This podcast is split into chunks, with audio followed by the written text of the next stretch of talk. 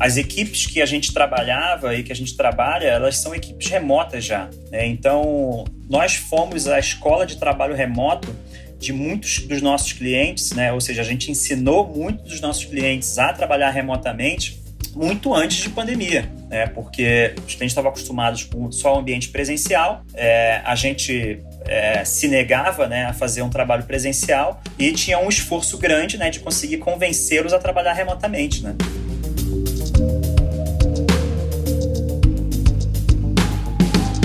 Eu sou Gustavo Passe e esse é o Empreenda Cast. Aqui a gente explica a teoria na prática. Olá, amigos sonhadores! Este é mais um episódio que a gente vai conhecer a teoria na prática. Está presente comigo aqui na mesa virtual do Empreenda Cast, Silvestre Mergulhão. E aí, Silvestre? Fala, Gustavo, beleza? Prazer estar aqui com você para bater esse papo hoje. Muito bom, cara. Se fosse resumir em 133 caracteres, o que, que você faz? Como é que você resumiria? Nossa, mas é tanta coisa. Pode ultrapassar os caracteres, eu Não, deixo, tranquilo. vai.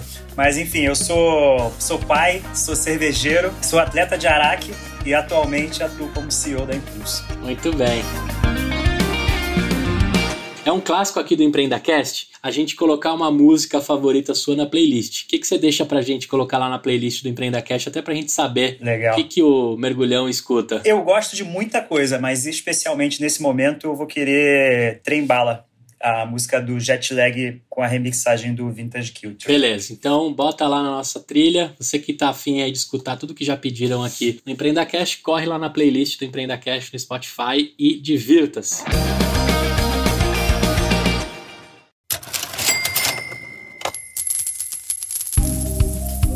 E aí, sonhador? Abriu ou vai abrir seu CNPJ, você vai precisar de uma conta. Pare de sofrer com os bancos tradicionais. Chegou a conta simples, uma conta 100% digital feita para pequenas e médias empresas que precisam agilizar e não podem perder um segundo desse tempo tão precioso. A conta simples é muito fácil de usar e é feita para você e para sua empresa. Olha só, não vacila e abre sua conta simples lá em www.contasimples.com. A gente já conversou com o CEO dessa empresa e dá para você saber muito mais detalhes de como aproveitar e ter uma conta feita de verdade para sua empresa. Valeu, sonhador! Mergulhão, seguinte, cara, você personifica mais um case profissional que se forma em alguma área de tecnologia e assume um posto de liderança executiva. Tô falando bobagem ou não? Não, tá corretíssimo. Diante disso, como é que foi o começo da sua carreira, cara? Você já começou desde o primeiro momento trabalhando remotamente? Você já era um cara diferenciado? Eu queria que você contasse assim a sua carreira e qual o momento que dá aquela faísca empreendedora em você. E eu não poderia deixar que você falasse também dos momentos do hora certa, né? Que rolava lá. Hora na... extra, hora extra. Hora extra, hora extra que rolava aí com, com, os encontros. Né? Deixar um salve pro Natan, que podia estar aqui comigo, mas, Natan, desculpa, eu vacilei em não te convidar, cara. Mas conta aí, mergulhão. Então, eu, eu acho que sempre teve um, um, um quesinho empreendedor né, na minha vida, né?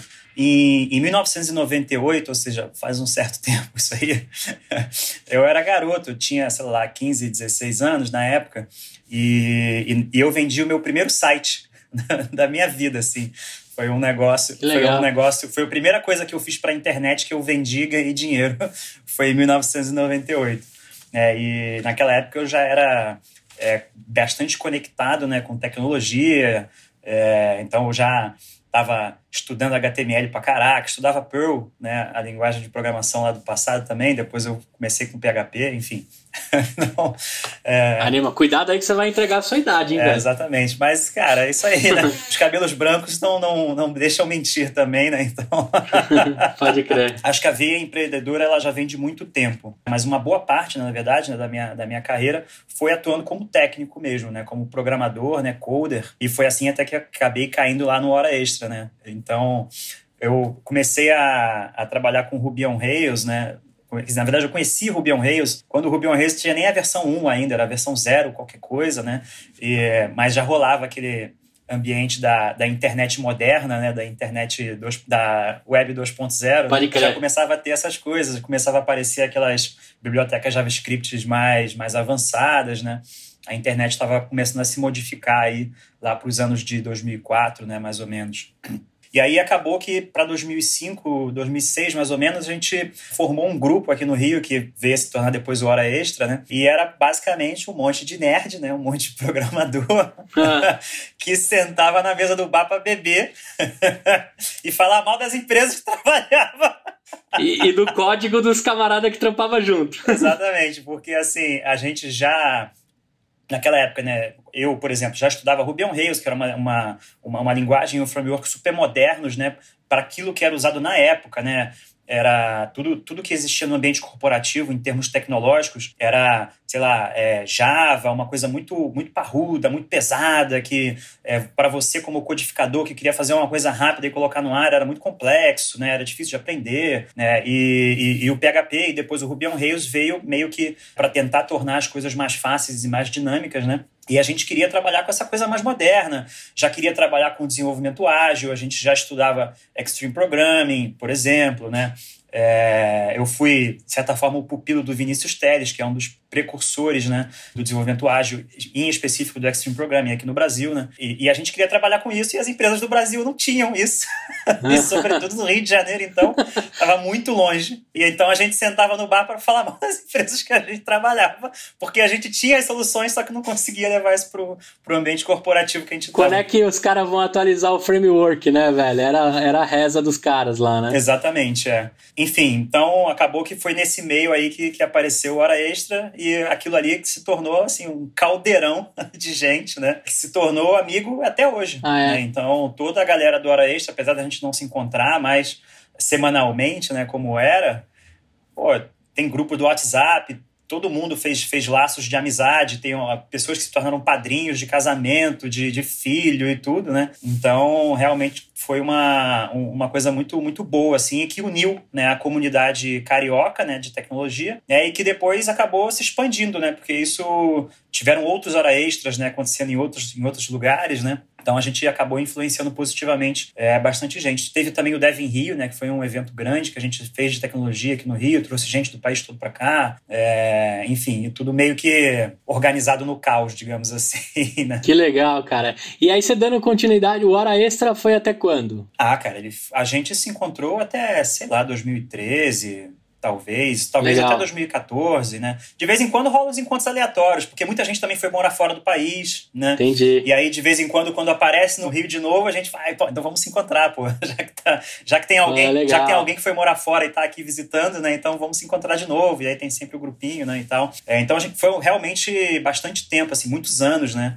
É, se encontrando quase que semanalmente, né? Depois, nesse meio tempo, também aconteceu, no, no meu caso, né, uma coisa importante. É, eu comecei a trabalhar para os Estados Unidos, né? Hum. E comecei a conhecer o ambiente de startup do Vale do Silício, só que já trabalhando remotamente. Né? Então, estou falando aí de 2006, mais ou menos, foi quando isso começou. Né? E, e aí, para mim, foi, foi louco, né? Porque eu saí do ambiente corporativo que eu falava mal aqui, né? Para trabalhar com tecnologia de ponta, com desenvolvimento ágil, né? E começar a trabalhar com equipes remotas, né? E ah, então, isso aí foi o que depois moldou, né? Todo o meu futuro, digamos assim, né? E você ficou quanto tempo nessa empresa? Que momento que, que eu queria que você fosse andando na linha do tempo, né? Com todas as empreitadas que você fez até chegar na Impulso. Legal, isso foi até 2010, né? É, eu trabalhei no, no Rede Parede, né? E nós éramos uma startup, mas uma startup pequena, né? E isso foi muito legal porque eu conheci profundamente né, esse ambiente de startup, que realmente no, no Brasil, é, em 2010, né? Quando eu fundei a então HE Labs, é, ninguém falava em startup, não, não, não existia essa Quase que, quase que não existia esse conceito né, aqui no Brasil. É, era empresário, né? Você não era startupeiro, era empresário que a gente falava. É, exato. É. é não, não, não, existia isso. É, não, não existia VC, né, não, não existia investimento em, em, empresa desse tipo.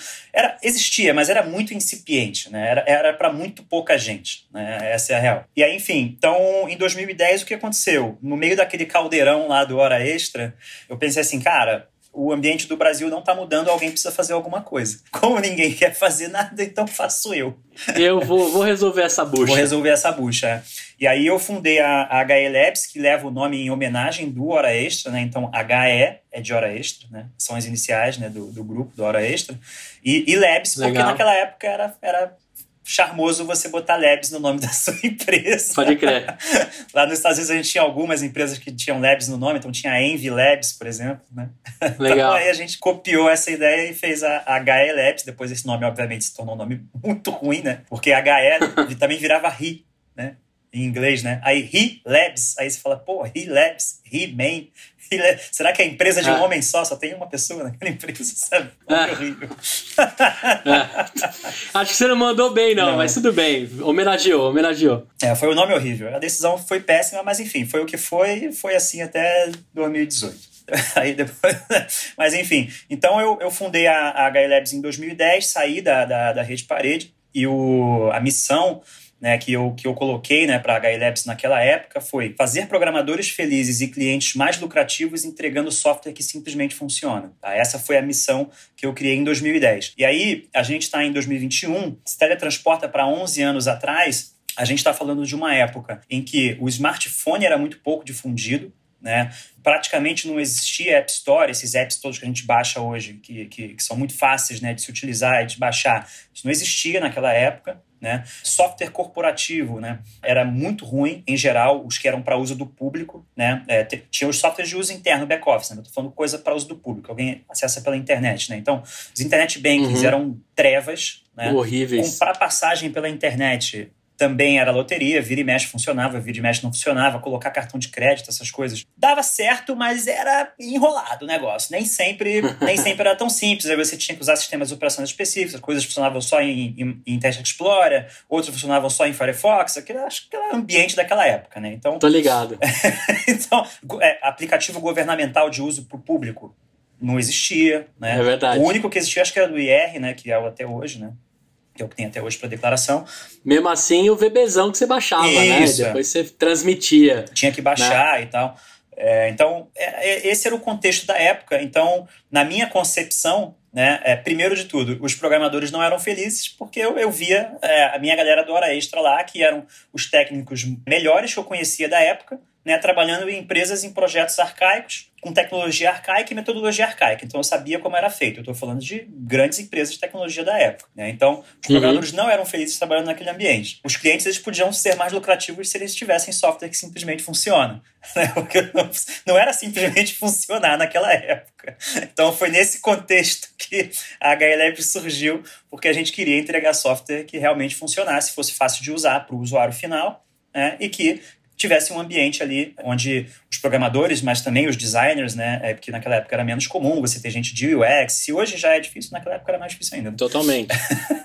então, era, era um, outro, um outro ambiente e a gente, eu queria trazer isso para o Brasil, né? E aí esse foi, acabou que foi o mote, né? Que fez eu criar a HL Labs na época, né? Algum tempinho depois, 2011, a gente criou o Startup Dev. Como tem essa, essa história interessante, porque a gente não tinha é, nome, né?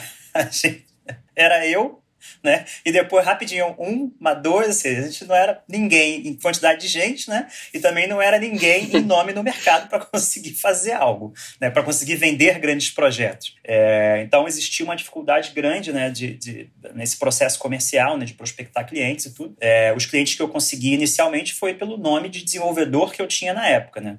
Então foram algumas coisas, mas não foram muitas coisas. Profissionalizar o freela, né? Agora o carinha que Isso, fazia é. os freela tem o CNPJ. Isso. Vamos fazer com Exato, ele. um CNPJ maneiro, um CNPJ real, o cara é bom, ele vai botar alguém bom para trabalhar junto com ele. E, então existia essa questão, né? Legal. E também tem uma, uma, uma um outro embrólio aí que a gente também peitou, né, para tentar resolver, né, e até hoje eu, pelo menos, sou muito feliz da gente ter feito dessa forma, né, é a questão de, de escopo de projeto, né. Até hoje existe isso, né, mas não é o modelo que a gente trabalha na Impulso, não era o modelo que a gente trabalhava na HL Labs, né, é, que assim, vender um escopão de projeto fechado, né, onde você tinha que entregar determinadas funcionalidades né, para o cliente, é, num prazo fixo, com preço fixo, né? Só que o problema disso é o buraco normalmente fica muito mais lá embaixo, né? Porque quando você, conforme você vai entregando as funcionalidades, o cliente percebe que não era exatamente aquilo que ele precisava quando ele pediu, e aí você tem que renegociar contrato, renegociar escopo, renegociar um monte de coisa, né? Aquilo vira um arcabouço, um problema, dor de cabeça gigantesca. A guerra do dev com o comercial que que passou a porra pra frente e não tava nem aí. Exatamente. É. E a gente não queria entrar nessa seara, porque a gente queria realmente vender é, software de uma forma ágil, né? É, conectado né, com a forma como a gente desenvolvia né, desde o princípio. Né? Então a gente queria trabalhar com agilidade internamente e vender desta mesma forma. E aí o jeito mais fácil que a gente conseguiu pensar para fazer isso foi travar o tempo de projeto, né, mas travando também o custo né, e deixando variável o escopo. É, e aí a gente criou o que a gente chamou na época de Startup Dev, que era uma formulazinha, né? A sua ideia, mais 48 horas de trabalho, mais um valor X, que era o preço da época, tiveram vários preços, né? É igual a seu software no ar. Legal. E aí a gente fazia uma reunião é, de planejamento, né? junto com o cliente, né? Dois dias de programação, codificação, e aí a, a reunião de planejamento, né? Era um quebra-pau da porra, né? Porque é, a gente tinha que chegar num escopo que ia caber em dois dias e o cliente queria que fosse a maior quantidade de coisa possível. A gente falava, cara, só vai dar para fazer o que cabe em dois dias, né? É claro que nós éramos programadores bem experientes, então a gente tinha noção ali de realmente de quanto tempo ia durar para fazer aquilo ali, né? E aí no final do segundo dia de trabalho de codificação em si, a gente tinha um projeto no ar rodando web. Né? Que legal. Dentro de um escopo que, que a gente tinha debatido dentro do primeiro dia de projeto. Né? E aí, nessa época, era uma loucura, né? Porque começou a pipocar o lance de startup no Brasil, tanto é que a gente usou o Startup Dev como um nome comercial, né? Que foi muito bom. Então, muitas startups, é, muitos startupeiros de hoje, eles aprenderam com a gente como é que é que corta escopo para fazer projeto software, né? Pode crer. Porque a gente era chato pra caraca para conseguir cortar escopo, né? Porque a gente sabia que a gente só tinha dois dias para desenvolver, então tinha que fazer, né? E a pergunta da época era assim: quantos por cento do Facebook você faz em dois dias? Ah, é? a resposta já era assim: então, deixa eu pensar aqui. Não, o Facebook já deve ter uns mil programadores, eles estão fazendo isso desde 2000 e não sei quanto, blá, blá, blá, blá, blá, é, deve dar mais ou menos 0,0001%. Mas todo, todo cliente vinha pedindo isso. Todo cliente vinha pedindo, mas quanto por cento do Facebook você faz dois dias?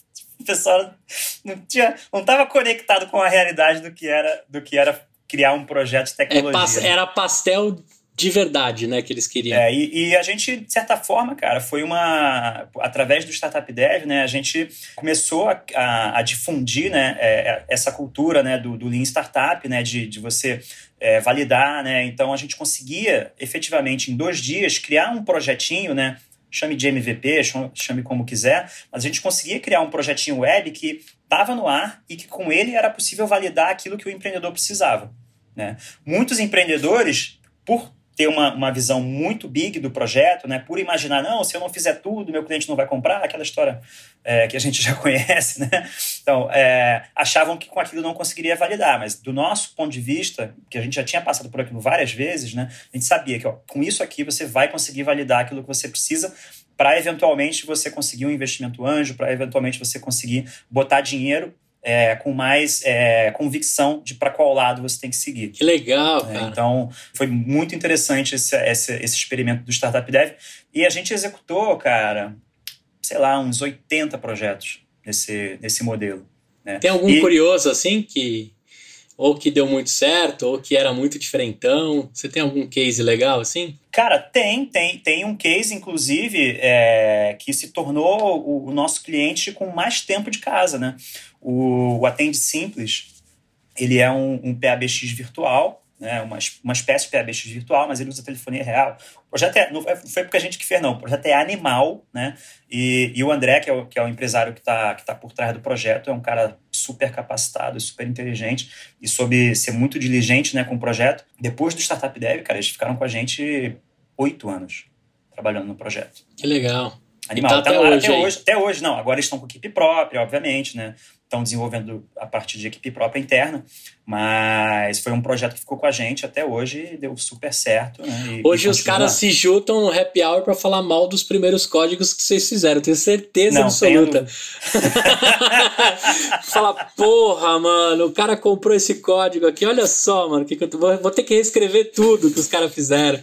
Sempre tem essa, é. né? Todo, todo dev tem um código para reclamar não indentado, né? É sempre assim. Sempre assim. Não, mas é fogo, né, cara? Porque aquilo. É, o código é uma coisa viva, né? E aquilo foi escrito num contexto da época. Sim. Né? Que, por ser um contexto, uma interpretação da realidade, ela já está obviamente equivocada. Né? Então, você já escreve equivocado, porque aquilo já tem uma leve desconexão com o que é a realidade, porque já é uma interpretação. Verdade. É. Aí você joga isso no tempo cinco anos depois, se o código não for sendo atualizado e sendo revisto, né, sendo refatorado, aquelas coisas toda, aquilo fica completamente desconectado da realidade e aí se torna os débitos técnicos colossais, né, que a gente vê aí. É, os é, e, esse, e esse, é um dos grandes erros, né, é, dos, dos, empreendedores de primeira viagem quando vão trabalhar com tecnologia, né, porque acreditam que por um valor fixo e por um projeto que eu vou pagar X e vai estar no ar, ele vai conseguir é, ganhar dinheiro e manter aquilo vivo pro resto da vida, o que obviamente não é verdade. Né? Se você partir dessa premissa, a tua tendência é fracassar sem nenhuma sombra de dúvida. Né? O software é uma coisa viva, né? E, então já, já fica a dica, já que a gente está no EmpreendaCast aqui, né? Uhum. Se você vai criar um projeto de software e esse projeto de software tem uma conexão com o teu negócio, se ele é o teu core business, parta do pressuposto que a tua equipe de tecnologia ela é um custo fixo seu que você vai ter para o resto da vida. Né? Então, o custo fixo da sua equipe de tecnologia, ela tem que estar tá no teu business plan lá. Ela tem que fazer parte do custo fixo, assim como é o custo do marketing, assim como é o custo do salário do RH, assim como o custo de todo o resto, é o custo da equipe de tecnologia. Porque você vai ter esse custo para sempre, não tenha nenhuma Sim. dúvida disso. Não vai Sim. ter um momento que você vai dizer, desliga a equipe de tecnologia, agora eu vou viver tranquilo. Não ah, vai e, ter. e os investidores também, a primeira coisa que eles vão perguntar é se um dos sócios é, é de tecnologia, né? Para poder cuidar desse time e continuar, né? Uma das coisas que eles perguntam é, né? O sócio é de TI, ele também enfiou a mão no código, né? Vai dar continuidade? Quero saber se passar de mão em mão aí não vão perder os fontes, né? Coisas que a gente escuta aí na hora de, de receber uhum. investimentos.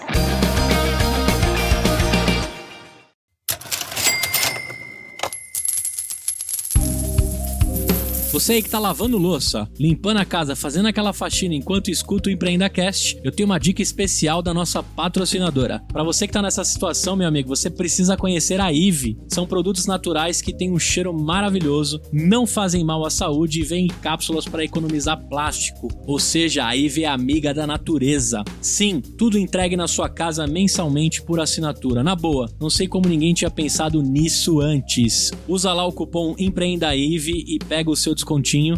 Que é yvybrasil.com. Acessa lá e prestigia essa patrocinadora que é uma linda. Cara, agora é o seguinte, em 2018 você assumiu como CIO na Impulso. Né? Uhum. E depois, atualmente você está como CEO, né? Isso. E eu queria saber o seguinte, cara, feito toda essa experiência sua, toda essa, essa montagem do mergulhão, né? Que a gente já sabe que vai pousar agora na Impulso que, que você está aprontando com a Impulso, o que, que ela resolve, qual a dor do mercado, o que, que você se enfiou aí, né? A gente sempre fala assim nesse sentido, porque o empreendedor ele sempre está procurando uma sarna para se coçar, né? Ele sempre está procurando um problema para ele resolver, ele sempre está procurando algo que incomodava ele. O que, que você encontrou que te incomodava na Impulso para a galera saber do que, que a gente está falando aqui? Tá. Primeiro, então, é importante falar como é que a gente chegou na Impulso. Tá bom. Né? É, como é que a gente chegou à conclusão de que a Impulso era a solução e não a HI Certo. Era tipo um spin-off da, da HI Labs, a Impulso? É, foi, foi tipo um split que a gente fez. É uma, Legal. foi uma mudança grande de modelo de negócios. Né? Na HI Labs, nós éramos uma, uma espécie de boutique de software. Né? Então, a gente é, trabalhava com pouquíssimas linguagens de programação, né? ou seja, o set de coisas que a gente podia atuar era pequeno, porque a gente tinha um time, eu vou botar entre aspas aqui, um, um, mas que é verdade, de certa forma, um time de estrelas. Né? A gente construiu um time não só com uma cultura muito forte, mas um time muito experiente, né? E seguindo um processo que, que, que, que a gente criou, de certa forma, mas que é, na verdade, um, uma extensão do que é o Extreme Programming, né? com um mindset e uma cultura muito forte. Né? Então, uhum. para um profissional conseguir trabalhar dentro da nossa cultura, né, ele tinha que querer se tornar muito bom e ele tinha que querer trabalhar da forma como a gente trabalhava. Isso tem uma parte boa, por um lado, né? por outro lado, ela é equivocada. Né? Por quê? Para trabalhar com a gente, a gente precisava de um tipo X de profissional específico e que na minha própria visão, tanto é que fui eu que fiz isso, né? Na minha própria visão, ele era o profissional perfeito, ele era como eu achava que todo profissional deveria ser, né? Então, é, eu achava que todo profissional deveria é, querer se desenvolver, por exemplo, em termos de comunicação, para saber negociar de um a um com o cliente. Eu partia desse pressuposto, de que o profissional deveria desenvolver isso obrigatoriamente para se tornar um bom profissional. É, e assim como isso, tinham várias outras premissas né, é, que a gente que eu assumi né, e que a empresa, é, de certa forma, respeitava, né, que é, cara, se esse profissional não quer se desenvolver nisso, ele não tem como trabalhar com a gente, e eu acho que ele está se desperdiçando porque ele poderia ser um profissional melhor se ele quisesse aprender esse tipo de coisa. Enfim, essa hoje se, se mostrou uma premissa errada e tem uma outra questão que também complementa isso, foi o seguinte, né? No começo da HI Labs, é, a gente é, tinha um leque de pequenos clientes, né? Então a gente criava muitos projetos do zero. Né? Por exemplo, o próprio Atente Simples que eu comentei aqui, né? Uhum. ele é um, um projeto que começou com a gente. Então, é o que o pessoal desenvolvedor chama de greenfield, né? A gente começou do zero. Tinha um campo verde lá para a gente fazer tudo que a gente precisava do jeito que a gente achava que deveria ser. Conforme os nossos clientes foram crescendo, né? A gente foi conquistando projetos maiores em clientes maiores, em clientes muito maiores. É, é, esses clientes já chegavam com projetos, né? Precisando de mais gente para adentrar dentro do processo que não era o nosso, era o deles. Hum. Né? O, projeto, o processo do cliente. É, então, isso quebrava o nosso modo de trabalho. Por quê? Porque os profissionais estavam trabalhando com a gente, queriam trabalhar dentro do processo que era o nosso, porque o nosso processo era o bom, era o certo, né? Botando entre aspas aqui. É, e aí a gente percebeu, com o passar do tempo, que esse ponto de vista nosso ele era muito equivocado. É, porque, na realidade, o que a gente descobriu foi que é, o profissional não vai ser pior se ele não quiser conversar com o cliente, se ele não quiser desenvolver sua, sua oratória, por exemplo. Ele pode ser bom pra caraca, sendo um cara que só vai resolver pino grande dentro de uma equipe que é só técnica. E não tem nada necessariamente errado nisso, é só uma opção de vida. Né? Uhum. Então, isso, de certa forma, foi um amadurecimento meu, né? É, que eu comecei a perceber isso, e isso ficou muito conectado com a necessidade dos nossos novos grandes clientes, né? Que é assim, cara, eu preciso arrumar um cara, uma pessoa, né? Ou seja, homem ou mulher, né? Que vai estar tá muito conectado, não necessariamente só com a minha cultura. Ele tem que estar tá conectado com o modo de trabalho do cliente. E aí que veio essa grande sacada que é, cara, não existe um profissional bom ou ruim. Não existe uma empresa boa ou ruim de se trabalhar. O que precisa é a gente encontrar as pessoas que querem trabalhar nas empresas certas e que têm esse, esse fit, esse match, não só técnico, mas os, o de soft skills também. É, então, o, uma empresa não é exatamente ruim ou boa só porque ela é hierárquica ou achatada. E o profissional não é necessário, não é bom ou ruim, pior ou melhor, de certa forma, só porque ele gosta de trabalhar com muita criatividade ou pouca criatividade, por exemplo. É, e aí a gente teve programadores, cara, aqui com a gente, que, assim, eles saíram literalmente da HI Labs, assim, pediram demissão na época, porque eles não queriam falar com o cliente. Só que eram pessoas, assim, que, cara, sentavam e resolvia qualquer pepino, qualquer problema, os caras resolviam. E a gente perdeu esses bons programadores, né, porque o, o nosso modelo era engessado, né. Então, diante desse contexto, aí a gente pensou, o que a gente faz? e aí a gente criou na época, né, um, um workshop, né, chamado workshop, é, workshop de organizações exponenciais. Né? Tinha saído aquele livro Organizações Exponenciais, né, do, do pessoal da Singularity, né, e, e aí a gente devorou aquele livro e pensou, pô, vamos criar um workshop né, para a gente ensinar os nossos clientes como fazer a transformação digital de uma forma exponencial. Né? É, e aí a gente pensou assim, pô, mas antes de, de, de vender isso, vamos executar na, na gente próprio, para ver como seria a gente criar uma versão exponencial da HLS. Legal. Né? E aí, ao executar esse workshop na gente próprio, em nós mesmos, saiu o conceito que depois se tornou a Impulso. Né? Então, o, o que a Impulso faz né, é, é criar times né, que crescem é, com qualquer tipo de empresa. Né? A gente faz montagem e alocação de times perfeitos para seus projetos e desafios. O que, que significa isso? Não importa como é o tipo da sua empresa, não importa como é o tipo do seu projeto, a gente tem a capacidade de conseguir encontrar os profissionais com os soft skills e com as hard skills necessárias para ter o fit perfeito.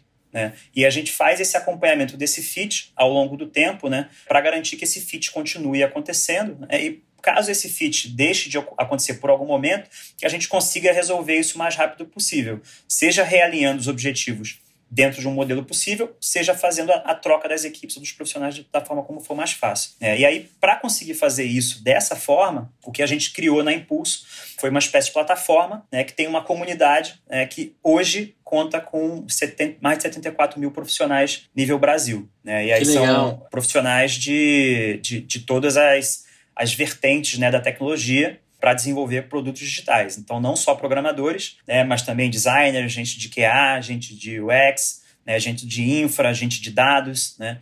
Então, a gente cria né, essas extensões de times para empresas de todos os portes. Né? Legal ter conhecido, e acho que foi essencial a gente falar do Hora Extra, porque quando você me confidenciou que era um monte de cara que queria trabalhar com coisas legais em empresas talvez que não tinham aquilo, era o match perfeito que vocês discutiam no bar. E no final a Impulso faz isso, né? Então, Exatamente. É, se existisse a Impulso na época da hora extra, possivelmente toda aquela galera teria dado match com as suas empresas e conhecido os locais que eles gostariam de trabalhar e com a cultura e a aplicação que eles gostariam, né? É, exato, exato. É. E, e, e, e fazendo essa, essa análise em retrospecto também, é, é, fácil perceber que do nosso grupinho existia um tipo de empresa que, que a gente gostaria de trabalhar, mas existiam provavelmente um milhão de outras pessoas de outros grupos, né, ou que não se juntavam em grupos e que estavam felizes onde eles estavam trabalhando. E tudo bem também, porque exatamente é, não tem certo e não tem errado. É, só que eu só fui descobrir isso depois. Cara, muito bom. É legal também, é, admiro e parabéns pela sua humildade de. Acho que algumas coisas que a gente escutou aqui no seu discurso, né? Eu amadureci, né? Era um pensamento que eu tinha. Eu acho que foram pontos legais que você contou aqui, que como a jornada do empreendedor, né?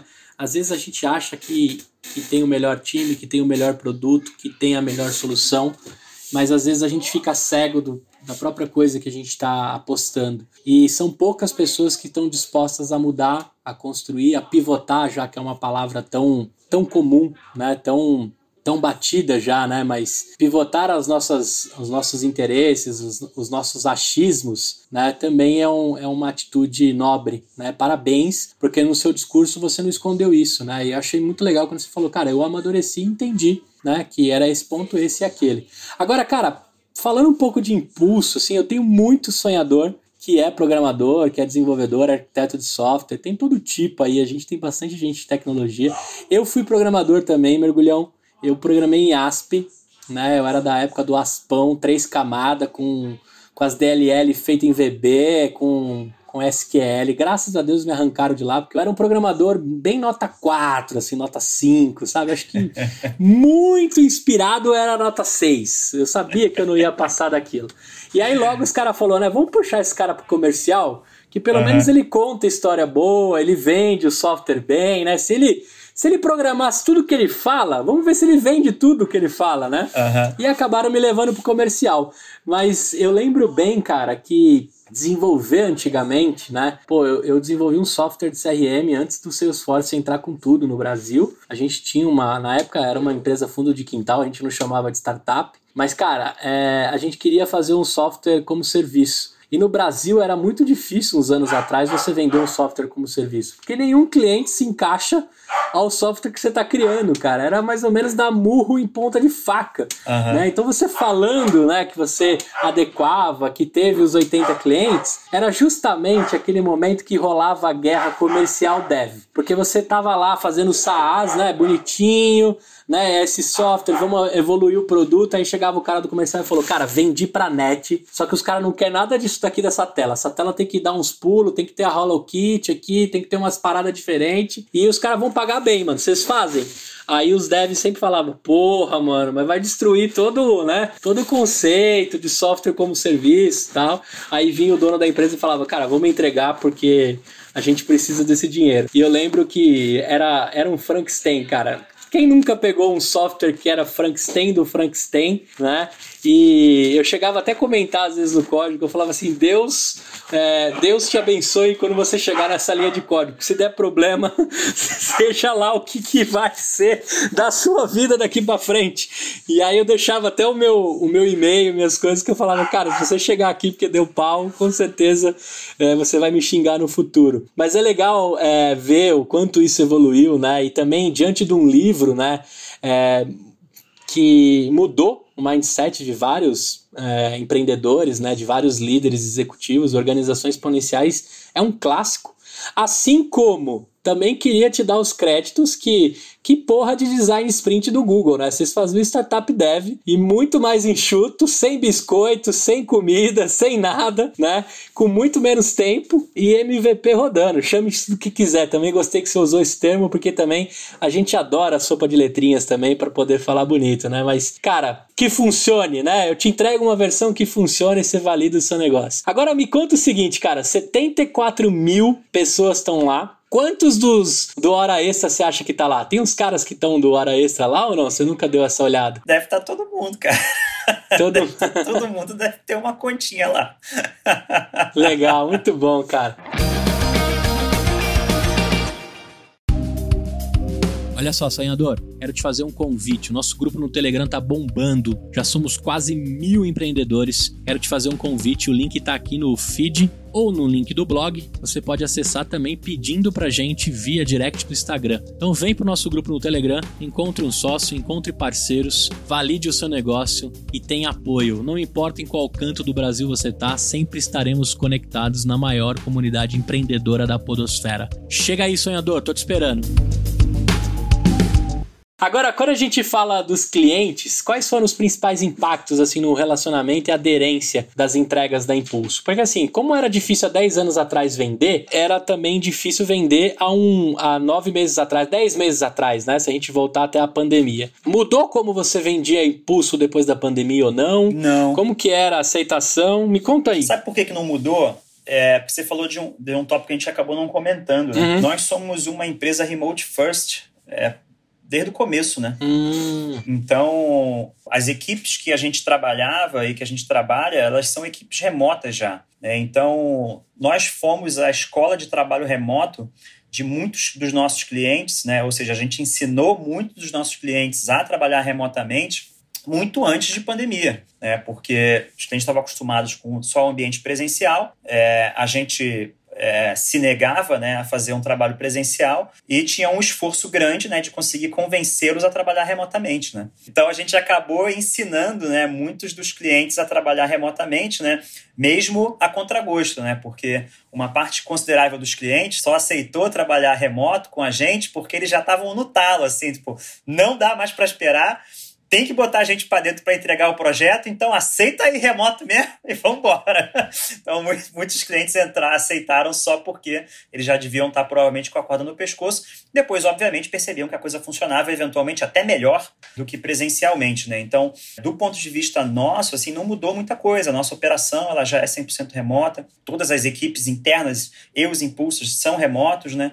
Então, para a gente, é, em termos de processo e tudo, isso não mudou, né? Claro que por conta da pandemia a gente passou a ter outras questões, né?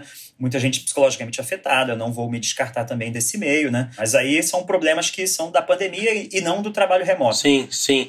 Mas pessoas já acostumadas com esse lance da liderança remota, do, né, sim, né, da, sim. do dia a dia remoto, da, do compromisso, né? Acreditar mais na palavra do que em ver o cara bater presencialmente lá Exato. ou não, né? A gente tem tem, todos os processos e tudo, e, tu, e tudo, na verdade, dentro da empresa para que funcione remoto. Né? A gente tem todo o nosso ambiente de trabalho, na verdade, ele é todo digital já há muito, muito, muito tempo. Né? Então, o, a gente está. É, do trabalho remoto, a gente está 100% aderente ao trabalho remoto. Né? No, você lembra do, do livro do Basecamp, né, da 37 Signals, o Remote?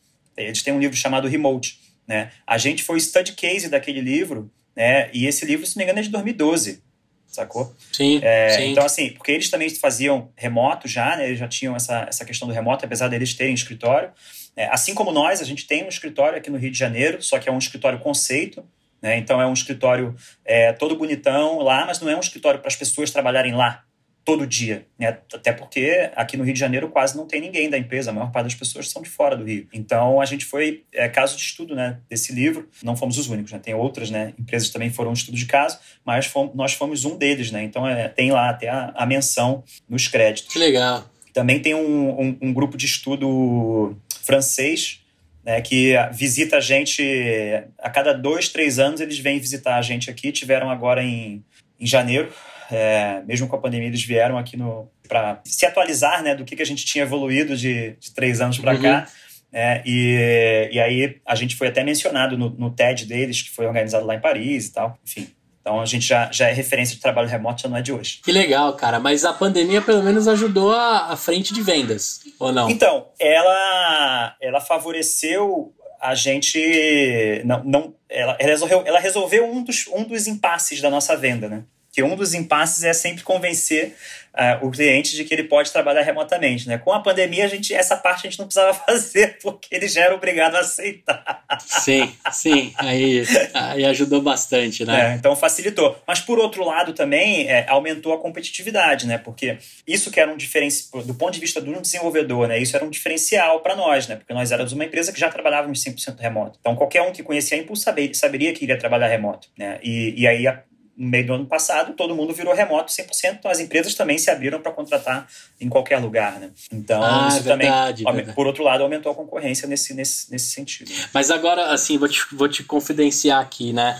A Sul América mesmo teve que se adaptar a construção do Situation Wall, né, dos post-its, que eu falava tanto, né, cara, compra ações da 3M, porque se continuar toda empresa em transformação digital comprando post-it, se tem uma empresa que vai ganhar dinheiro, uhum. é a 3M. Eu já retirei isso do meu discurso, porque, né, quem conhece o Miro, o Mural Miro é e tantos outros, o Miro, o cara merece, a equipe que desenvolveu aquilo merece um, um Oscar, né, pelo que eles conseguiram fazer, né, de dinâmicas e de construção é, de, de situations e de, e de apresentações pelo Miro que é incrível. Só que, cara, olha só, né? Eu lembro do fatídico 17 de março de 2020, quando tocaram as sirenes e falaram: vão para suas casas e protejam-se. No dia 18 e 19, é, acho que dia 17 era uma sexta, 18 e 19 você tá lá, né, acompanhando o Jornal Nacional, as reportagens, o que está acontecendo, para no dia é, 19, né, na verdade, você falar assim, tá, como é que vai ser daqui para frente, né? Primeiro, vou dar um up na minha internet, porque com 20 mega aqui não vai dar para fazer nada. Depois, a gente teve os problemas da cadeira e teve uma série de outras circunstâncias que o trabalho remoto oferece, que para mim, que não tinha o costume, novas, para vocês, completamente conhecidas. Aí eu queria saber o seguinte, você que já tem experiência nesse mundo do trabalho remoto, quais são os grandes desafios que ainda existem no trabalho remoto. Não só o lance da, da, da posição na mesa, né, do, do, da estação de trabalho, da rede, da VPN. O que, que você vê ainda que, que são dificuldades de trabalho remoto, mas em seguida coloca as facilidades para a gente já fazer um, um equiparado? Então, eu acho que as dificuldades elas são muito parecidas com a do trabalho presencial. Só que no trabalho presencial, a gente tem a falsa sensação de que essas coisas estão resolvidas pelo simples fato de você poder bater no ombro das pessoas e olhar para o rosto delas, né? Então, os quesitos, cara, de liderança, é, de gerar empatia, de transmitir a cultura da empresa, não de produtividade, mas enfim, de você conseguir transmitir os objetivos estratégicos da empresa para que as áreas todas estejam caminhando na mesma direção, então, esses desafios, cara, eles, eles meio que não mudam, eles são os mesmos. Só que quando você está fisicamente no mesmo lugar, você tem a falsa sensação de que é mais fácil de resolver. É uma coisa que eu não concordo muito. É, então, hoje é, eu, eu, participei de, é, de muitas lives e muitas conversas, né? Inclusive com clientes nossos sobre trabalho remoto, sobre como ano passado, né, em 2020 os clientes estavam arrancando os cabelos, como você comentou, porque não sabia que, como é que faz, né? Então a gente se prontificou a ajudar muitos, né, desses clientes, né, uhum. que tiveram que chavear mil pessoas, duas mil pessoas do nada, né? E a gente se prontificou a, a, a fazer mentorias para muitos dos nossos clientes, né? E essas dúvidas, elas eram recorrentes, né? E eu comecei a responder para gente, a dificuldade é a mesma, cara. É, se você não, não tem a conexão quando você está fisicamente, você não vai ter a conexão quando está remotamente. É, então, o que você precisa aprender a fazer é a gerar conexão. Se você vai estar presencial ou remoto, aí é um outro problema, mas assim, Pô, se você já não gera conexão nem presencial, remoto você não vai conseguir também, sabe? Mais distante ainda. Exato, então os desafios são, são muito parecidos. E olha só que engraçado, uma das grandes dúvidas que, que, que as pessoas sempre chegam pra gente é, pô, mas como é que você, como é que você transmite a cultura né, da empresa para as pessoas, né? E curiosamente, curiosamente, né, as, as pessoas chegam aqui na, na, Impulso pela primeira vez, né, nunca tinham conhecido, eventualmente muitas nunca tinham trabalhado remoto, né, a gente foi escola de trabalho remoto né, para muita gente né, que veio trabalhar com a gente e tal. E, e na primeira semana de trabalho tem todo um processo de onboarding, a pessoa assiste uma série de vídeos históricos da empresa, como a gente já é remoto desde sempre, por exemplo, a gente tem um, um vídeo é, fazendo uma apresentação do modelo de negócios da Impulso, né? Antes da gente ter até marca, antes da gente ter essa marca, antes de ter logotipo, antes de ter cores e tudo, a gente fez um videozinho muito tosco, muito tosco, assim, com os slides preto e branco, sabe? Só para apresentar o conceito do que, que era a Impulso e para onde a gente ia a partir de 2018 a partir de janeiro de 2018. E esse vídeo tosco do jeito que ele era, que foi gravado no Zoom, assim, aperta o REC, compartilha a tela e, e grava em 10 minutos, esse vídeo faz parte do onboarding nosso até hoje. Porque naquele vídeo, né, existe todo o, o, sentimento né, e tudo que precisava ser passado para as pessoas diretamente da voz de quem criou, com os sentimentos daquela época, com os motivos daquela época, né? E com o passado. Com o que você acreditava, né? É, né? Com tipo... os conceitos e tudo. E, e, e, e, com o passar do tempo, outros vídeos né, mais recentes foram sendo adicionados né, para ter uma atualização.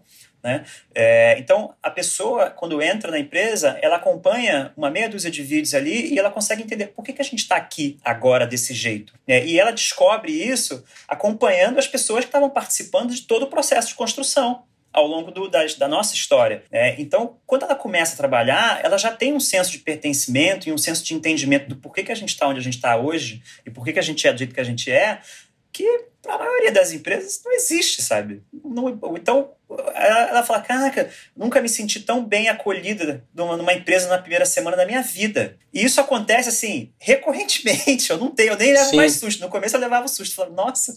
Então a gente realmente consegue passar a cultura, mesmo estando remoto, mesmo sem nunca tendo visto fisicamente né, as pessoas. Né? E isso é, é, é, é muito, muito legal. Né? Como é que tá espalhado aí os impulsers que você chama, né? Como é que tá espalhado no Brasil? Como é que tá os clientes? E o cara que tá ouvindo agora, principalmente quem quer empreender e de repente quer construir uma equipe, quer fazer o seu primeiro software e de repente ele avalia a Impulso como uma alternativa, né? Já que ele vai colocar como custo fixo dentro do que ele vai construir como solução, por que não um time impulso, né, com, com toda a vasta experiência, inclusive de empreendedores que já, já ralaram aí. Como é que está a, a, penetração da Impulso e como é que faz para eu contratar você? Eu posso ter um cara, dois caras, vem o squad todo?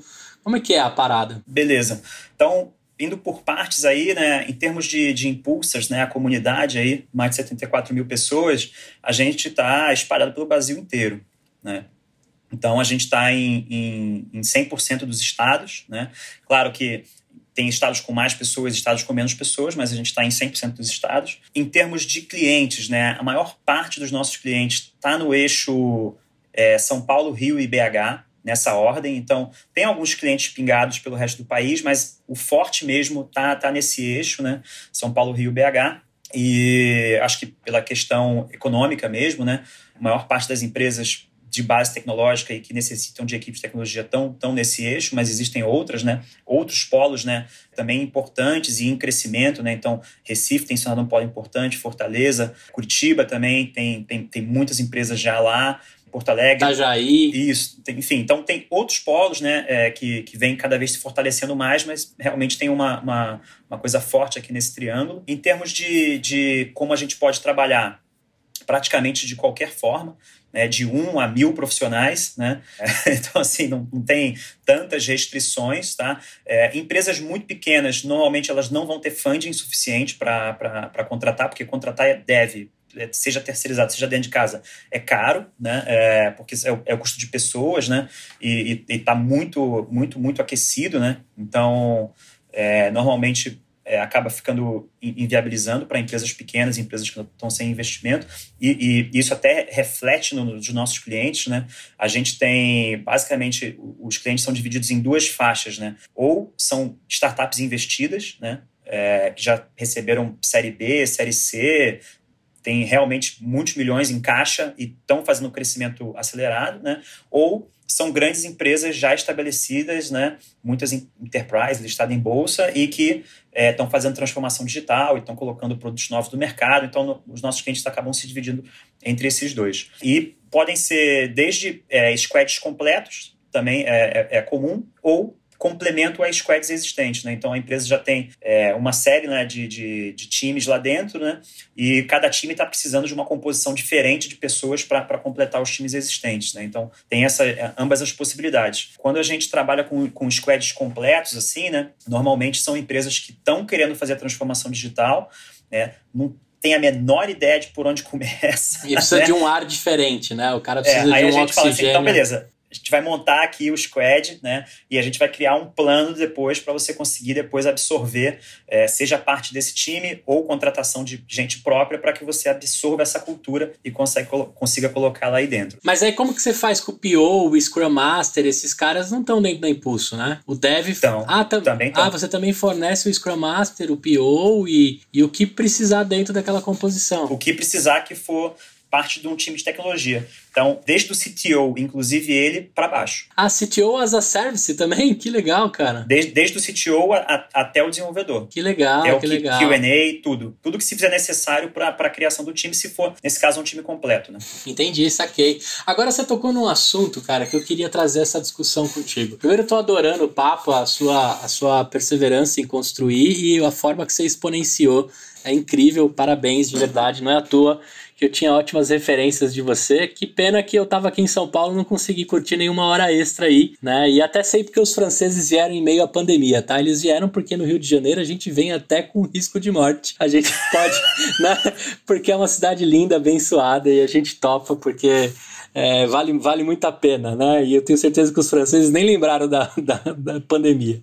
É, agora, cara, a gente está sofrendo aí um leilão de desenvolvedores. Né? Tem cara saindo de júnior a pleno, de pleno a sênior em menos de um ano, de dois anos. O cara sai de um salário de 4 pau a 12 em seis meses. Né? Tem até empresas propondo cárcere privado, né? De eu te coloco em outro país para você receber né, em dólar. Né? Tem várias coisas uhum. estranhas acontecendo em meio a isso. Claro que eu estou colocando aqui um pouco de humor na minha fala, mas é verdade, né? Tem gente oferecendo trabalho em outros países para você trabalhar no Brasil, uma coisa meio louca assim, né? Bate em outro país para entregar o código no próprio e por aí vai. Como é que você lida com isso, com esse leilão? Como é que você faz o cara se interessar pela impulso? E a gente também está dizendo aqui que não é só grana, né? Às vezes é, eu, eu volto lá naquela turminha da hora extra que às vezes queria trabalhar com coisas que estavam conectadas ao que eles estavam mexendo. Nem sempre o dev quer dinheiro, né? Não somos mercenários, e aí eu visto o sapato de, de dev também, porque eu já fui e já fui pro salário e já fui pro propósito. Mas queria saber de você, como é que você lida com isso, cara? Porque tá tão difícil. O cara que se forma hoje na faculdade já tem praticamente o trampo garantido, né? Exatamente, cara. Essa é a questão. É, existe um déficit grande né, no mundo todo, e sobretudo no Brasil, né?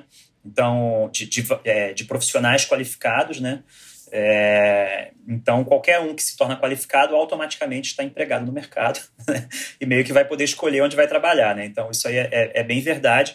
E o que a gente faz na Impulso é criar essa conexão e mostrar que para o Impulser a gente faz um trabalho que é além de ser um prestador de serviço né, de ser um intermediador. Quando a gente é, divulga né, uma oportunidade de trabalho né, dentro da comunidade, a gente divulga quais são os objetivos da oportunidade, quais são, qual é o propósito da empresa, se é uma empresa que vai trabalhar no mercado financeiro, se é uma empresa que vai trabalhar no mercado de saúde, se é uma empresa que vai trabalhar no mercado de beleza, enfim, a gente cria né, todo um ambiente né, para expor é, na real, é, essa é a verdade, né, o que, que o cara vai fazer, né, onde é que ele vai trabalhar. Né? E, e, e, não é um hunting, porque eu não coloco a pessoa para, para participar. Né? A pessoa que diz, não, eu quero participar dessa oportunidade, isso aqui tem conexão comigo. Né? E por mais que depois esse projeto que ele esteja trabalhando é, venha a, a se extinguir, venha a acabar, né? Se for do interesse dele, normalmente é do nosso interesse, mas precisa ser do interesse do profissional também, a gente vai batalhar para colocar ele para entrar no novo projeto o mais rápido possível. Né? Então, é muito comum, né, por mais que um cliente é, encerre um projeto conosco, que a gente, em menos de duas semanas, coloque a pessoa para trabalhar num novo projeto que tenha conexão com ele. Né? Então, a gente entrega coisas é, que vão além só é, do trabalho. Né? E a gente entrega é, toda é, uma comunidade fechada, né? onde ele pode gerar engrandecimento profissional e pessoal. É, na Impulso, a gente também tem clube de benefícios, onde dá acesso à contabilidade, seguro de saúde com desconto, treinamento em, em mindfulness e meditação, é, enfim, terapias saúde mental, diversas, né? saúde mental, exercício, é, desconto em farmácia, enfim, tem uma série de outras coisas associadas que não são só é, o trabalho. Né? Então, a gente gera um ecossistema que coloca uh, o profissional em contato com muito mais coisa do que só o trabalho. É, e, e, então, assim, é, essa foi a forma como a gente é, achou que fazia mais sentido né, resolver e engajar as pessoas além só do salário. Mas o, o, desafio, mesmo assim, continua sendo grande, né? E a competitividade realmente pelos profissionais de tecnologia está é, tá cada vez maior, né? E competir com o exterior em dólar e euro é, é, é duro, né? É duro. Cara, o turnover é, é, algo que te assombra, assim, ou não? Não, na Impulso não, porque a gente está abaixo dos planos de mercado. Ah, entendi. esse é um indicador interessante para nós, né? E, esse, esse, o indicador de turnover é, é muito legal para a gente saber e a gente acompanhar, é, e tem um outro indicador que, que não tem uma métrica específica, mas que é muito maneiro. Que é assim, cara, quando a pessoa gosta, ela indica para alguém. Né? É, para alguém vir junto também, né? E a gente tem um índice assim altíssimo, né, de profissionais que estão com a gente porque o cônjuge convidou, ou porque o ami é amigo e o amigo convidou, né? Ou porque já é de uma galera que quando vai vai todo mundo, né? Então a gente tem um, um, um, percentual alto de profissionais que vêm trabalhar conosco por essa indicação, entre aspas, por esse boca a boca. Né? E isso é um parâmetro, assim, é, é uma das coisas que me deixa mais feliz, porque quer dizer, cara, eu estou fazendo certo. Né? Porque se eu tivesse fazendo errado, as pessoas estavam fugindo, não estavam chamando o amigo e a mulher e o, e o marido para vir trabalhar junto, ah, entendeu? Piscina gelada não é todo mundo que convida, né? Exato.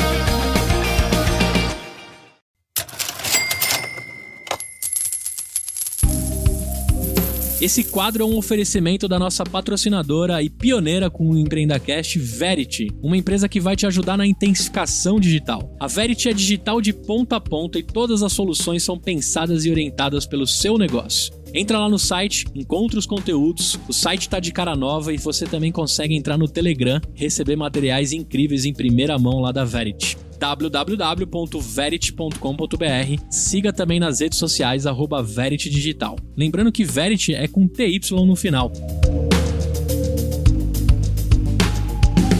A gente falou de turnover, de cultura, a gente falou de transformação, a gente falou de salário, a gente falou de hunting né? Mas a gente também falou muito de tecnologia. Se eu te perguntar se você é mais RH ou mais tecnologia, pensando no seu negócio, assim, porque não tem como construir tudo isso se não falar de pessoas, né? Porque no final é, é cultural a parada, né? É, é, é, a vontade do cara aplicar. Como é que você se vê? Então, hoje a Impulso é muito mais RH, né? É, é, só que é um RH tech. O RH tech. é um RH tech. É um RH tech tanto por é, se utilizar da tecnologia, né, quanto ser especializado em profissionais de tecnologia. No começo da Impulso, quando a gente contava né, o, pitch da ideia e tudo, o pessoal perguntava: pô, dá para fazer isso para advogado, dá para fazer isso para médico, dá para fazer isso para nutricionista? E a gente falou dá para fazer para tudo isso, mas a gente vai fazer de tecnologia. É isso aí. se você quiser fazer de advogado, pode fazer. A ideia é sua, toma. Faz de advogado lá. Pergunta se apareceu algum depois de advogado. que eu tenha ficado sabendo não apareceu, não. Pode crer. Então a gente é focado em profissionais de tecnologia, porque é disso que a gente entende, né? É, mas realmente existe uma conexão forte com o RH nesse sentido. Né? O que a gente acaba fazendo é, para as equipes de tecnologia é o trabalho que o RH tradicional não sabe fazer. É isso que eu ia tocar é, em seguida. Porque o, o RH tradicional ele não sabe lidar com os anseios e com as demandas do tipo de profissional de tecnologia. É, ele, não, ele não compreende aquilo. É, ah. e, e, e é, é, nisso que a gente é, é, especializado, é em compreender o profissional de tecnologia. E ainda, Silvestre, a gente tem uma bola de neve, né? Porque já era difícil o RH saber o que era PHP, ASP, .NET. Claro que muitos já sabem, tá, gente? Se você é de RH já sabe, mas eu estou colocando aqui casos que eu já vivi, que o RH não sabia muito a diferença entre MySQL e SQL Server. Tem várias várias situações que vocês vão saber aí. E o RH tinha essa dificuldade de, de falar o tech.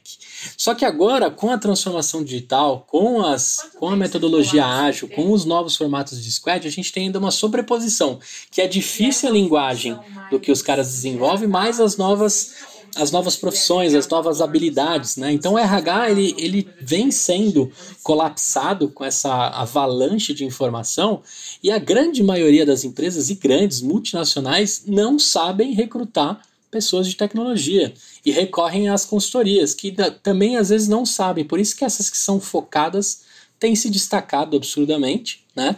E agora, o fato de eu ter uma liberdade, né? Se eu sou o presidente de uma grande empresa, tem um projeto que eu preciso botar para rodar. Eu sei da dificuldade e de como o mercado está difícil para esses profissionais. Eu poder fazer um plug and play com a Impulso me soa maravilhosamente bem. Pode ser que no final do dia o total cash fique até menor, né? Porque tem uma série de outras coisas que vêm a reboque né, da contratação que às vezes para a empresa não é tão atraente, dependendo do tamanho dela, ou da agilidade, ou da manutenção entre um projeto e outro. Exatamente, exatamente. A gente tem criado aqui dentro, né, cases, né, nesse, exatamente nesse sentido, né, para mostrar o quanto que mesmo utilizando a terceirização, que a princípio poderia ser mais cara, né? Mesmo utilizando a terceirização, isso sai mais barato na conta no final. Eu não tenho dúvida que sai mais barato. E até assim, né?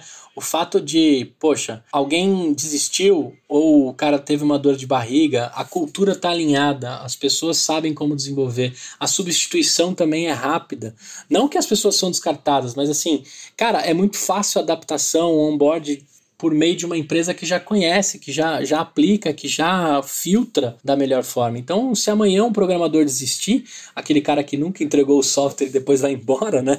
Que acontece isso, entra outro que chega e resolve na mesma proporção. É. Né? Eu acho Exato, que isso é. isso é. legal. É legal. É. E uma outra, uma outra questão também, cara, que as empresas às vezes têm medo, né? De, ah, mas é uma empresa terceirizada, os profissionais não vão ter a, a, a diligência, não vão ter a cultura e tudo mais.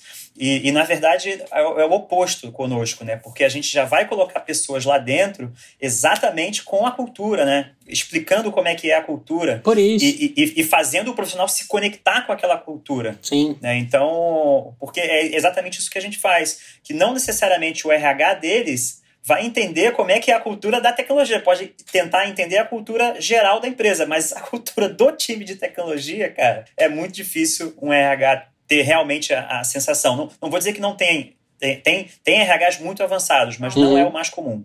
Agora, tem muito da sua essência aí, né? Aí eu tô resgatando um mergulhão ali que me falou o seguinte: porra, eu acreditava que um profissional completo seria assim, assim, assado. Tudo bem que depois você entendeu que talvez não seria o profissional ideal e nem todo mundo quer ser completo como você imaginava, mas o fato de você conhecer o cara adequar a cultura, a colocar pelo menos o básico que ele teria que ter para se adequar a qualquer tipo de empresa, isso tem muito dessa sua padronização, né? De entender os profissionais que se adequam fácil, que resolvem, que constroem. Por isso que a Impulso deve ter uma facilidade de plugar realmente, né?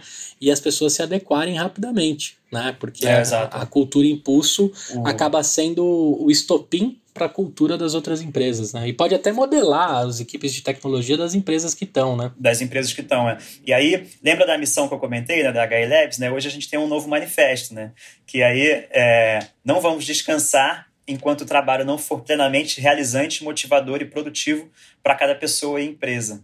Né? Então, esse é o nosso mantra atual. Muito né? legal. E aí, se você for ver, é, ele está super conectado com aquilo que ele, é, que ele já foi no passado da HE Labs, né? Só que atualizado porque a gente tem hoje com a Impulso, né? Que é, cara, é, a gente tem que ser feliz com o que a gente faz hoje. Para ser feliz, a gente tem que estar tá conectado com o que está fazendo. É, e aí a gente vai estar tá engajado, vai estar tá, é, motivado e vai estar tá produtivo. Né? E isso tem que ser um ambiente de mão dupla, né? Da empresa com o profissional, do profissional com a empresa. E aí, para isso, precisa ter o, o, fit. Animal. E eu também aprendi nesse tempo todo, até acompanhando os squads, que o time em si quer construir coisas que realmente façam sentido, que estejam alinhados com a transformação das pessoas. Não é, não é construir software por construir, não é construir produto por construir. De fato, a gente quer construir coisas que façam sentido, que tenham um propósito. E quando a pessoa está engajada, cara, pode jogar na mão que a gente desenrola, né? O time tá fechado e vai sair do outro lado. Muito legal, cara. Agora deixa eu te perguntar o seguinte, velho. Essa sua jornada empreendedora, você deve ter aprendido e superado alguns desafios. Eu queria saber como é que foi aquele que você puta, ficou derrotado, mas aprendeu muito, mas não conseguiu dar a volta por cima, e aquele que você aquele tombo que você tomou e deu a volta por cima. Eu queria uma jornada do herói aí, mas eu queria uma que você aprendeu e nunca mais vai fazer. É, então, o, então aí para os empreendedores aí, principalmente os de primeira viagem, cara, é muito, muito importante de verdade você ter, cada vez que você admite né, sócios dentro da, da sua empresa, né, é, sejam eles pessoas com stock options, enfim, o que quer que executivos, o que quer que seja, né, é, é muito importante você ter objetivos alinhados e cláusulas de saída é, muito bem definidas para que você evite problemas no futuro. Né? Então, são problemas que a gente já passou aqui dentro e que eu não gostaria que ninguém passasse. Então, essa é uma dica importante aí para os empreendedores. Realmente válido, é, eventualmente custa dinheiro, vai ter que gastar com advogado e tudo mais, mas, cara, depois o, o, o, o preço o preço é bem maior no final, depois, se você deixar rolar. Travesseiro fica mais forma. leve. Né? Exatamente. É. E a outra é o seguinte: eu demorei um pouco é, hoje você pode ver que eu não, me, eu não me chamei de startup em nenhum momento, e isso é de propósito. Eu não me considero uma startup, sou uma empresa. Né? Isso aí. Até porque no Brasil não existe o conceito de startup. Né? Você tem um CNPJ, você é uma empresa. É isso né? aí. É, então, empreendedores, se tornem mais rapidamente, fa façam mais rapidamente a transformação de empreendedores para empresários. Né? Se coloquem nessa posição, porque é, a gente não, não, não, não, quer só ficar fazendo pitch, pelo menos eu não quero, né? É, ficar fazendo pitch, ganhando troféu, o que quer que seja. Eu quero botar a gente para trabalhar e fazer todo mundo feliz e todo mundo ganhar dinheiro e a gente fazer a economia do país se movimentar. Enfim, fazer essa roda girar, porque é assim que a gente impacta e tem a capacidade real nas nossas mãos de impactar positivamente a sociedade que a gente está vivendo. Né? E aí, para isso, a gente precisa crescer, né? para isso, a gente precisa colocar mais gente para trabalhar, para isso, a gente precisa fazer, rodar mais dinheiro e pagar mais imposto no final das contas também, porque faz parte. Né? Então, é, se tornem mais rápidos empresários, de verdade.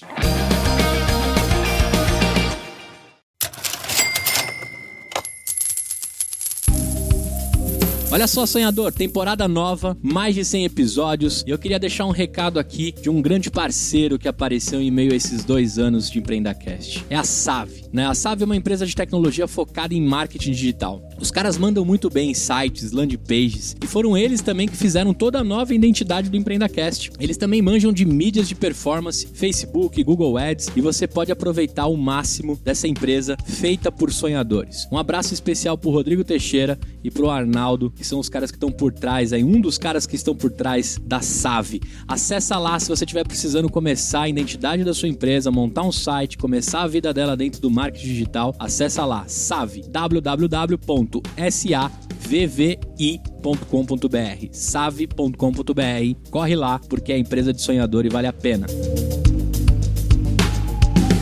Eu sei que você é cervejeiro, né, cara? Mas você é cervejeiro que vai pra panela ou você é cervejeiro degustador? Porque tem dois níveis de cervejeiro. Uhum. Qual que você se classifica? Você pega aí um, uma receita de Pale Ale, de IPA, né? IPA é qualquer coisa que deu errado, você transforma em IPA, transforma receita no final. no final.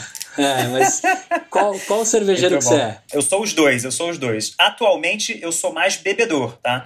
Mas eu virei, virei muita cerveja na panela, cara, porque é, lá para os anos de 2007, 2008, era uma dificuldade você comprar cerveja boa aqui no Brasil, né? Praticamente não tinha, né? E nos poucos lugares que tinham custava muito caro. você beber, beber cerveja boa custava caro aqui. Então a solução era fazer. E aí, e aí eu fiz um curso de cervejeiro aqui com, com o Leonardo Boto. Que Incrível. Na época ele era super famoso, era um dos mais famosos cervejeiros. Do Boto Bar. Exatamente, era um dos mais famosos cervejeiros aí do país. Eu fiz, tive a sorte de, de encontrá-lo e fazer um curso com ele, e aí foi maravilhoso. E eu passei anos e anos e anos fazendo cerveja na área da minha casa, na área do meu apartamento. Cara, do apartamento depois área... você tem que dar umas dicas como é que você negociava com a esposa isso. Porque Nossa, quem faz cerveja, é, a negociação tem que ser forte. Nossa, foi o caos, foi o caos. Era o caos, meu Deus do céu. Mas era muito bom. eu tinha um freezerzão que acabava a cerveja, o negócio ia para lá e aí depois era, ia, eu botava em, botava em barril logo para ficar mais fácil do que garrafa, né? E aí depois era toda noite só tirar um. É isso aí. Pô, que legal, cara. Você sabe que eu, eu sou idealizador e o criador do Beercast. é um podcast sobre cerveja, tá até hoje, né? Hoje liderado pelos meus antigos sócios. A gente chegou aí a 15 mil ouvintes, é, totalmente nichado para o mundo da cerveja artesanal, da cerveja importada, né? E a gente troca uma ideia na mesa de bar sem ficar cheirando copo, na verdade, contando para a galera o, da onde veio aquela cerveja, como você pode fazer e degustar. E quando eu recebi essa informação que você era cervejeiro desse meio, eu falei, poxa, de alguma forma aí a gente podia ter sido brother se eu estivesse morando no Rio, você morando em São Paulo. Porque se a gente não se encontrasse pelo hora extra, na verdade o hora extra ia encontrar a gente por meio da cerveja e por aí vai. É verdade. Cara, muito feliz em conversar com você. Eu queria saber o seguinte: quais são os próximos passos da Impulso? O que, que você está planejando? E deixa as redes aí para a galera que ficou interessada te conhecer e conhecer a Impulso. Cara, legal. É. A gente tem uma, a nossa ambição aí de chegar em breve nos, nos 100 mil profissionais. Né? Legal, né? vai chegar. E... Cara essa a rede tem crescido bastante, né, muito rápido, né, e a gente já está com eventos planejados aí para todo o primeiro semestre do ano, né, então já falando das redes aí lá no nosso Simpla, se der uma olhada no Universo Impulso lá, você vai ver todos os eventos já planejados para o primeiro semestre. Né? Então, a gente, além de toda essa, essa parte né, com as empresas, né, da, dos times, né, a gente também tem com, com a comunidade também é, toda uma série de eventos que a gente organiza e que coloca pessoas da própria comunidade né, ou pessoas de referência na área para falar de todos os assuntos relacionados à tecnologia, mas também aqueles assuntos complementares. Então, a gente também tem muita, muita live sobre coisas financeiras, sobre coisas contábeis, né, também sobre saúde mental. Várias dessas, quer dizer, todas essas lives estão no nosso YouTube. Só procurar também no YouTube por Universo Impulso. Se quiser conectar com a gente no LinkedIn também, buscar Universo Impulso e no Insta Universo Impulso, todas as informações da comunidade lá. Quem quiser fazer parte é, da comunidade como desenvolvedor, é só acessar impulso.network. É, e quem quiser, como empresa, buscar a gente, buscar os nossos serviços de montagem de time, é só acessar impulso.work. Perfeito. E aí, cara, gostou de gravar o EmpreendaCast? Eu adorei aqui conversar contigo, cara. Cara, maravilhoso. É sempre, sempre bom bater esse papo. Eu gosto muito de compartilhar a, a história, sabe? Porque a gente faz a, a, história chegar a mais pessoas, né? E aí, e, e assim como eu fui inspirado por histórias que vieram de antes de mim, né? Eu acho que essas histórias sendo compartilhadas podem inspirar a história de outros mais para frente. Com certeza, cara. Fico muito feliz de registrar a sua história aqui no Empreenda Cash. Aproveite, as portas estão abertas aqui. Quando a gente se encontrar aí, a gente vai tomar uma. Vamos lá no. O Boto Bar acho que fechou, né? Mas a gente vai em outro lugar tomar uma, né? E, e trocar o ideia. O Boto fechou, mas ele tem a garagem. Ah, então, então beleza. A gente vai direto lá na fonte. Só para você que tá ouvindo aí, sonhador, o, o, o Boto é praticamente, se ele não é o Pelé, ele é o Garrincha da cerveja. Né? Um dos caras mais reconhecidos do mundo cervejeiro, principalmente como professor, com cervejas incríveis. Então, se você estiver no Rio de Janeiro, procura lá a garagem. Né, garagem do Boto na Praça da Bandeira. Aí, pronto, fica a dica. Cara, brigadão. É, a gente se encontrando aí, trocando uma ideia, Fico muito feliz aqui com os sonhadores conhecendo a sua história. E aí eu deixo um relato aqui muito bacana, né? da mesma forma né, que a gente contou histórias, a gente quer inspirar pessoas, transformar pessoas. Eu tenho certeza que você inspirou, transformou e vai receber vários feedbacks. Então você aí sonhador, procure o Silvestre Mergulhão aí pelas redes, adicione esse cara no LinkedIn Acha ele lá no, no Instagram, onde for, só que o Silvestre é com Y, né? Pra... Com Y, é. É isso aí, Silvestre Mergulhão. E, cara, esse, esse sobrenome é muito bom, cara. Você é mergulhador ou não? Não, é meu sobrenome mesmo, de verdade. Tá bom, então beleza. É meu nome não... e meu sobrenome mesmo, então não tenho muito o que fazer, né? Não, nem que eu quiser eu consigo me esconder. Você joga meu nome no Google, aparece todos os lugares que eu já fui. Tá certo. Muito bom, cara. Brigadão, proteja aí com a sua família e de verdade, parabéns pela sua história, pela sua trajetória e conte comigo para o que você precisar, cara. Eu acho que o único caminho para a gente mudar esse país é por meio dos empreendedores. É nisso que a gente acredita, que movimenta a economia, movimenta outras famílias e de fato transforma pessoas. Eu acho que você está fazendo tudo isso com excelência parabéns para você que é um impulser também, né, que tá ouvindo esse episódio. Pô, solta na comunidade que pelo menos 70 mil ouvidas eu vou ter. Pode deixar. Valeu. Valeu, Muito cara. Obrigado. Abração. Tchau, tchau. Tchau, tchau.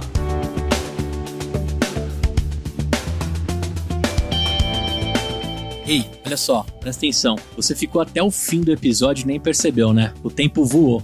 Eu quero te fazer um convite. Se você estiver me ouvindo ainda, você pode apoiar o nosso projeto www.empreendacast.com.br barra apoio. Lá você consegue contribuir com o valor que você quiser e todo o dinheiro é para a gente comprar mais equipamento, pagar o nosso estagiário o Luquinhas que cuida das postagens e deixar cada vez mais forte a nossa comunidade. Então se de alguma forma a gente entrega um conteúdo bacana para você, eu te faço um convite. Apoie o nosso projeto, participe de grupos de mentoria exclusivo e de alguma forma a gente vai tentar também na sua jornada te entregar conteúdo diferenciado e bastante desconto aí da nossa rede de parceiros. www.empreendacast.com.br barra apoio